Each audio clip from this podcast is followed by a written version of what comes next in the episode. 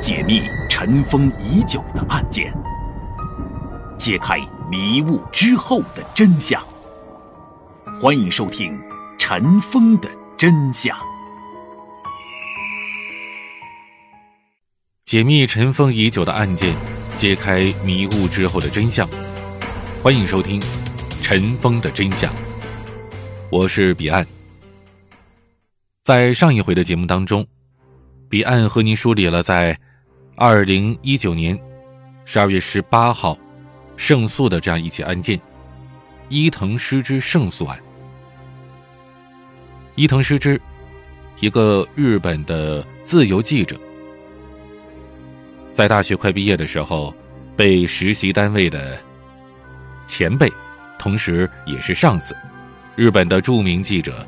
山口敬之给性侵了，在他有着一定的证据的情况下，整个案件拖了一年多，而最后呢，日本的检察院仍然是做出了不进行刑事起诉这样的一个决定，而山口敬之甚至是公然在节目当中跟他的朋友打开了香槟庆贺。庆贺自己的重生。可以说呀，到此时为止呢，伊藤诗织所做出的努力，看起来是付诸东流了。他已经在反复的询问、质证，还有陈述当中，把那天晚上发生的这一切啊，叙述过、确认过无数次了。但是呢？绝大多数的日本公众对此仍然是一无所知，而且实际上啊，选择在被性侵之后报警求助，对于日本的女性来说已经是勇敢而且极不寻常了。日本呢，怎么说也是发达国家队伍当中的一员，甚至可以说是其中的佼佼者。在咱们国家的网络环境当中，对日本的印象标签呢？经常就是环境整洁，国民素质高。而在性犯罪指数上，日本只有同为发达国家的英国的五分之一。如果是按照向警方报案的强奸指控数来进行比较呢，日本甚至只有英国的五十分之一。可能很多朋友说了，这不挺好吗？说明他们国家性犯罪少啊。但真的是这样吗？事实并非如此。在光鲜的低性侵犯罪的数据背后，是无数的受害者的沉默和遮掩。受到侵害的女性不敢发声，更不敢报警。为什么会有这种现象呢？首先呢，日本社会上的。保守风气，还有男权文化赋予了女性的贞操观念，以及对于性的羞耻感。对于不少性侵案件的受害者来说，报案求助是有风险的。如果选择报警呢，加害者未必能受到惩罚，而被害者自身却可能是名声被败坏了，从而呢会遭受到来自身边的异样的眼光。或者是指责，而这些二次的伤害会再度揭开受害者的心理创伤，导致严重的心理问题，甚至会影响到之后的正常生活。这一点是不是听起来好像跟咱们国内有点像是吧？国内的一些性侵的受害者，也是因为有类似的担忧，而有些人呢选择隐忍不报警了。当然，我们都知道，这个呢。其实并不对。还有第二点，日本的司法系统默认并且支持强奸控告是要有一定的模式的。哎，听起来都觉得有点特别神奇哈，有模式的。什么模式呢？在日本。强奸罪几乎是只有在陌生人动用武力实施强暴的情况下才能成立，而且受害人往往被要求得做出激烈的反抗。各位，你听听，这限制是多么的多呀！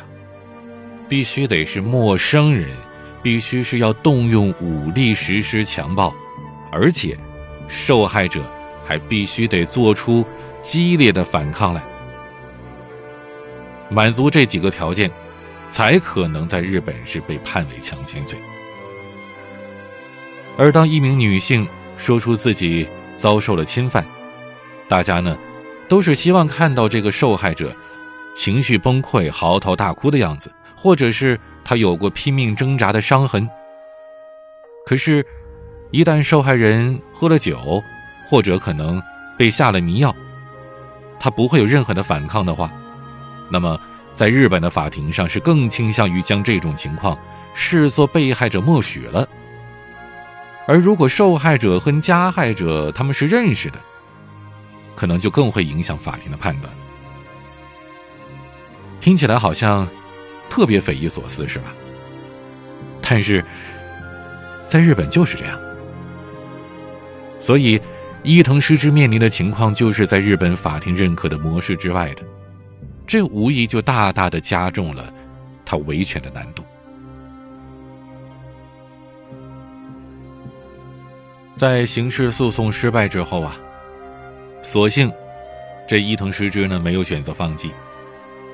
二零一七年五月二十九号，他做出了许多日本人无法想象的大胆决定。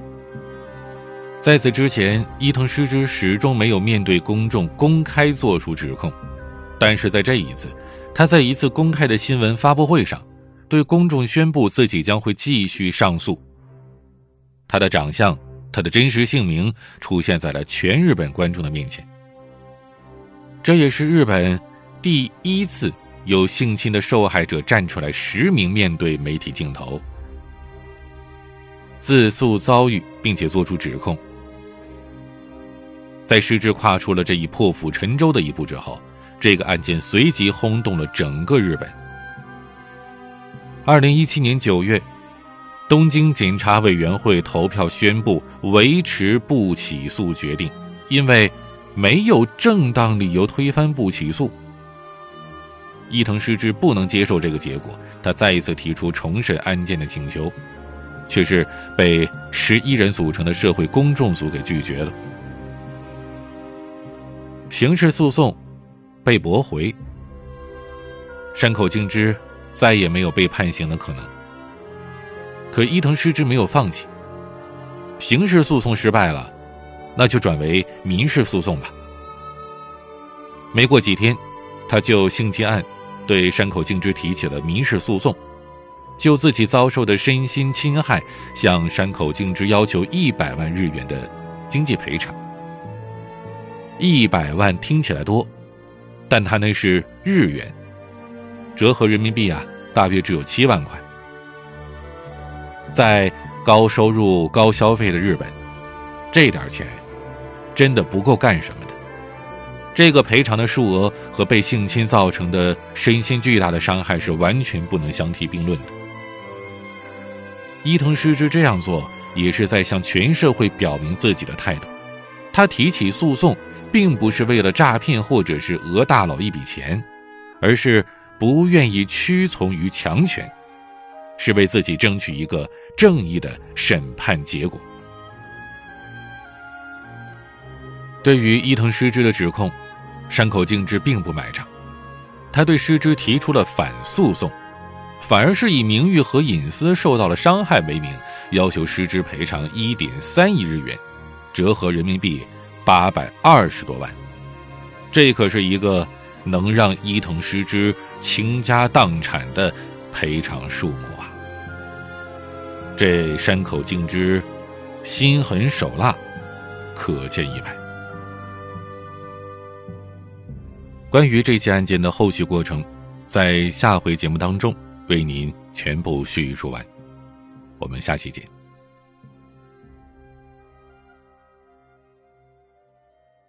欢迎收听《尘封的真相》。